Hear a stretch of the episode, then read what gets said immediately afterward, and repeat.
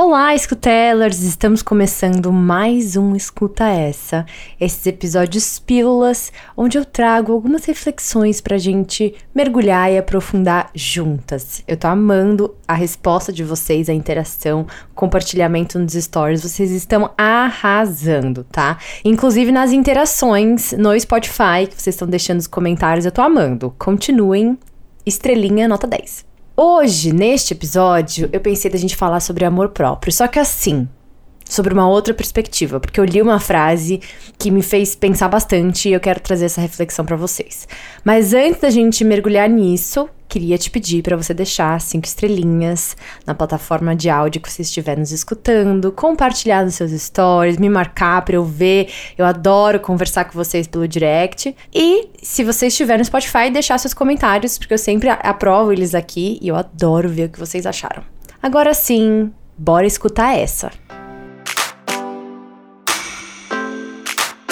Bom, vamos lá. A frase que eu li foi: Abre aspas. O fato é que, muitas vezes, a expressão máxima de amor próprio é admitir que você não gosta de certas coisas em você. Porém, junto disso, é preciso propor passos para mudar as coisas que você sabe que pode e que vai fazer melhor. Fiz vocês pensarem, hein? Fiz vocês pensarem. Vamos pensar junto, peraí, vamos refletir juntas.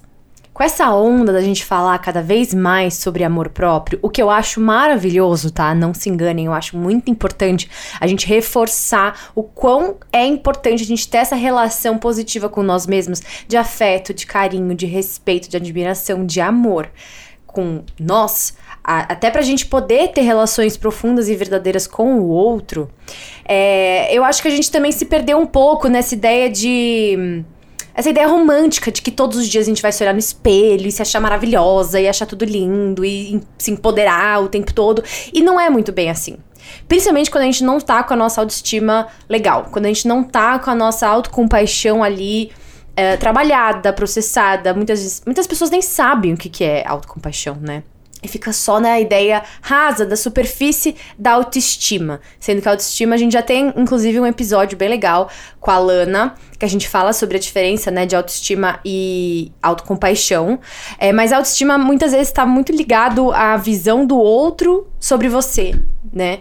É, e a autocompaixão tá nesse olhar de acalento da pessoa e da situação que você está agora a gente ficar esperando que todos os dias vai ter essa, esse retorno positivo de nós mesmos é muito ilusório. E quando a gente não tá muito bem alinhada ali, é até injusto e violento pedir para alguém ficar olhando no espelho e falando que se ama, que se que se acha linda, que, que tá tudo maravilhoso, que não.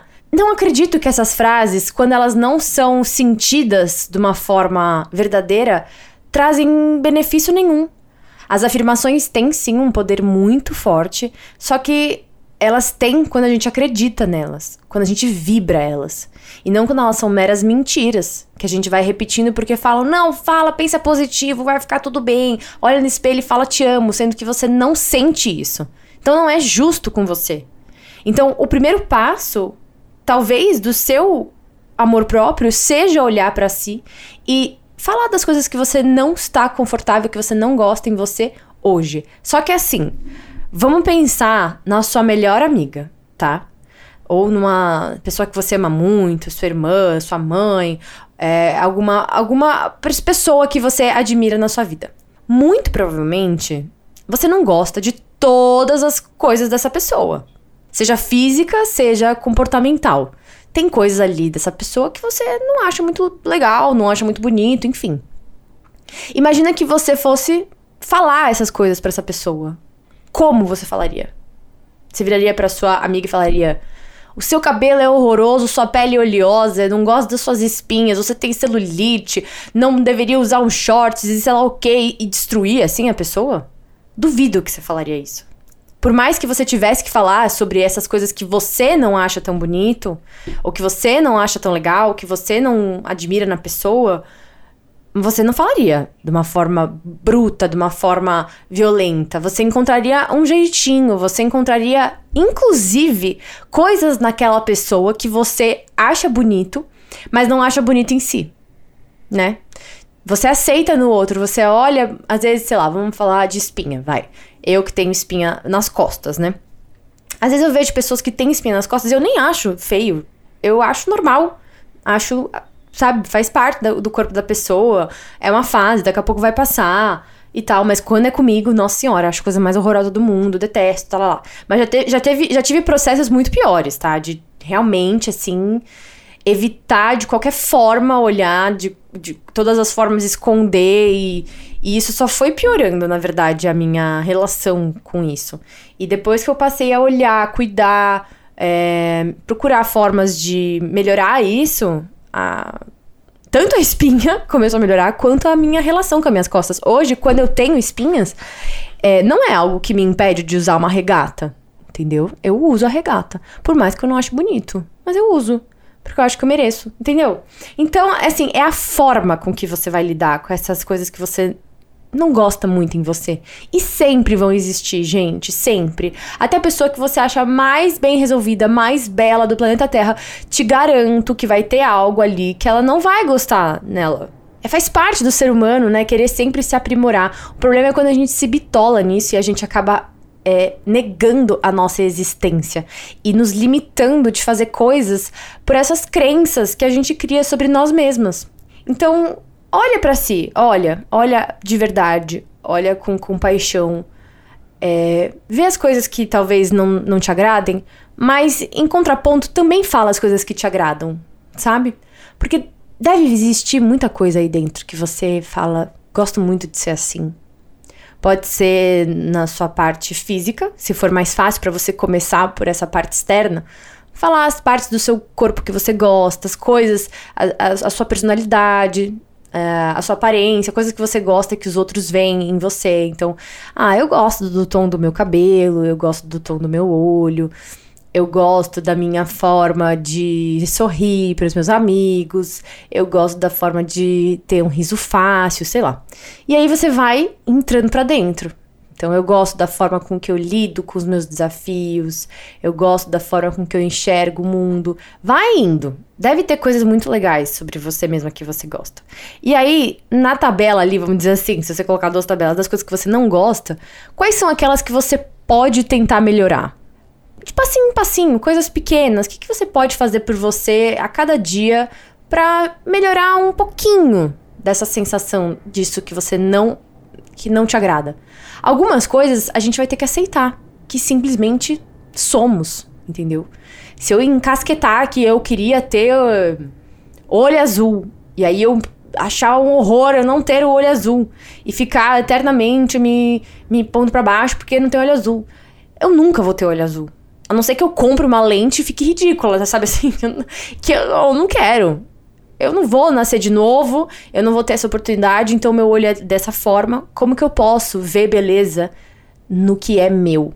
E assim, gente, é, também li uma frase esses dias que é isso: quando alguém falece, a gente não lamenta a perda de um rosto bonito, a gente lamenta a perda de uma pessoa especial de memórias marcantes, de trocas, de sentimento, de experiências. É isso que a gente lamenta, é isso que a gente leva na nossa vida. Ah, quer dizer então que eu não tenho que me importar com as, as aparências, que é futilidade. Não, não acho que é futilidade. Eu acho que é importante também a gente olhar no espelho e gostar da, da, da imagem que a gente vê, que é aquilo que nos representa. Mas a gente fica às vezes tão bitolado só nisso que deixa passar coisas tão mais importantes, sabe?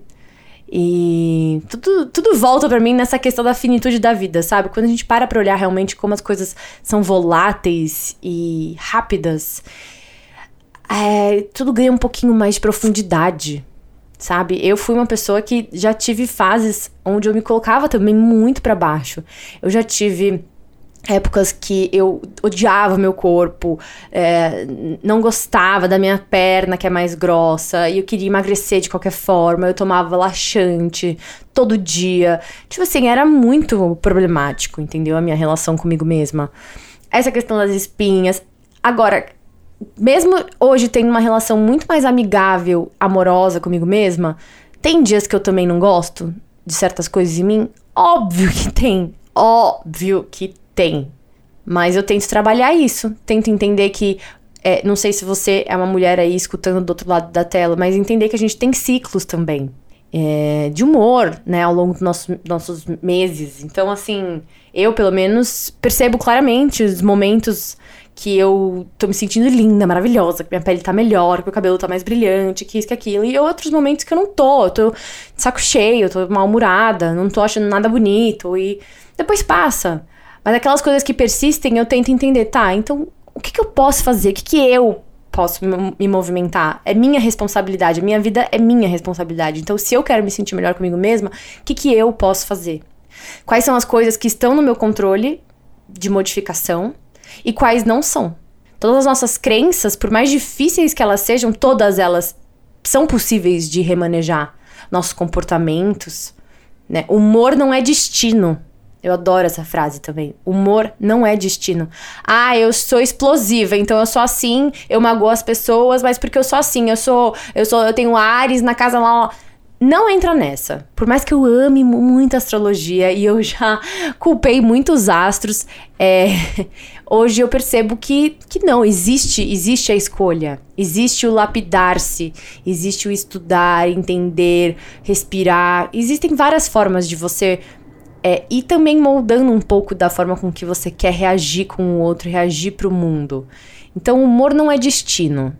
Existem várias coisas que são lapidáveis. Nosso cérebro, ele é plástico. Não sei se vocês já escutaram isso, essa questão da neuroplasticidade, que é essa capacidade do nosso cérebro ir se modificando, ir, crescendo, ir trocando uh, padrões de pensamento. É possível. É fácil? Não, não é fácil, mas quase nada na vida adulta é fácil. Vamos colocar isso na mesa e assumir e aceitar que é mais fácil, entendeu? Então é isso, gente. Foi um papo aqui rápido, mas que eu acho que trouxe algumas reflexões. Espero que vocês tenham gostado, espero que vocês tenham refletido mais a fundo sobre essa questão do amor próprio, pra gente não ficar também nesse superficial de se ame, olhe no espelho, aceite quem você é lá, porque tem dias que não é tão fácil assim. Tem dias que não é fácil, tem dias que você não vai aceitar, que você não tá feliz com quem você é. E tudo bem, tá tudo bem. Agora é deixar esses dias passarem e entender como você pode melhorar, como você pode fazer um passinho a cada dia para ir transformando uh, a ponto de você ir se lapidando, de você ir se identificando cada vez mais com você tá? Espero que vocês tenham gostado. Se você gostou, deixa aqui num comentário, se você estiver escutando no Spotify. Se não, me manda também um direct no Instagram. Eu amo responder vocês. E compartilhem, compartilhem nos seus stories para que mais pessoas, mais mulheres possam escutar esse tipo de conteúdo. Eu acho que ele é bem importante. E é isso, gente. Até quinta-feira que vem para um próximo episódio do Escuta Ela Podcast. Beijo!